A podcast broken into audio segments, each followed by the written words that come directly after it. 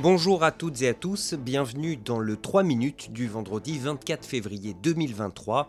Grégory Pless aujourd'hui au micro de SBS French News. On commence avec la voix aborigène au Parlement. La campagne pour le oui au référendum prévu au mois d'août prochain a commencé hier, mais pour l'instant, le gouvernement n'a toujours pas réussi à obtenir le soutien de l'opposition qui reproche à Anthony Albanese de ne pas avoir donné suffisamment de détails concernant cette nouvelle entité dont le rôle sera purement consultatif. À l'occasion d'un déplacement en Australie occidentale, Susan Ley, ancienne ministre de Scott Morrison, s'en est prise violemment au Premier ministre. As the months have rolled on, it's becoming increasingly clear to me that Anthony Albanese would rather see the Liberal Party say no and this referendum fail than the Liberal Party say yes and this referendum succeed.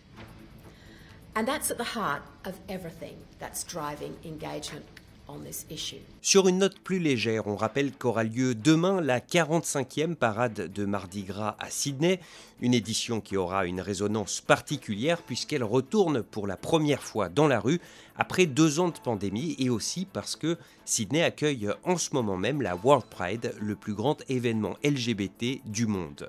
Et aujourd'hui, 24 février, cela fait un an jour pour jour que la guerre en Ukraine a commencé, un conflit qui a vu émerger un leader héroïque, le président Zelensky, mais aussi des belligérants russes prêts à tout, y compris à commettre des crimes de guerre, comme par exemple à Boutcha, et à bombarder des villes entières, certaines devenues martyrs. L'une des plus emblématiques, c'est la ville de Kharkiv, où la population sur place reste plus que jamais déterminée à résister à l'envahisseur.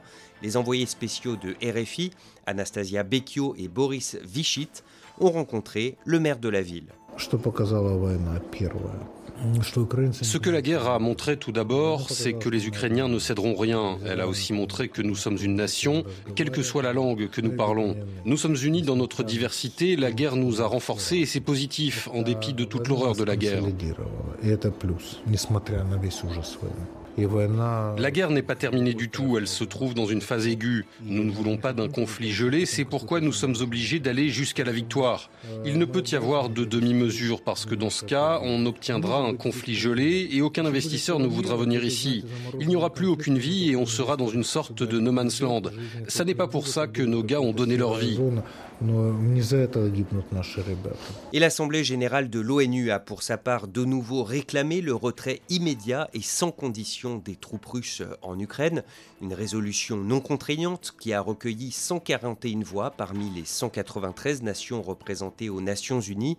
La ministre française des Affaires étrangères, Catherine Colonna, avait fait le déplacement. 141 voix pour une résolution concernant l'Ukraine, c'est, sauf erreur de ma part, le deuxième plus haut nombre de voix réunis en faveur de l'Ukraine, et ceci un an après l'agression. Ça montre la solidité et, la constance du soutien qui est apporté par la très grande majorité euh, des États membres de la communauté internationale.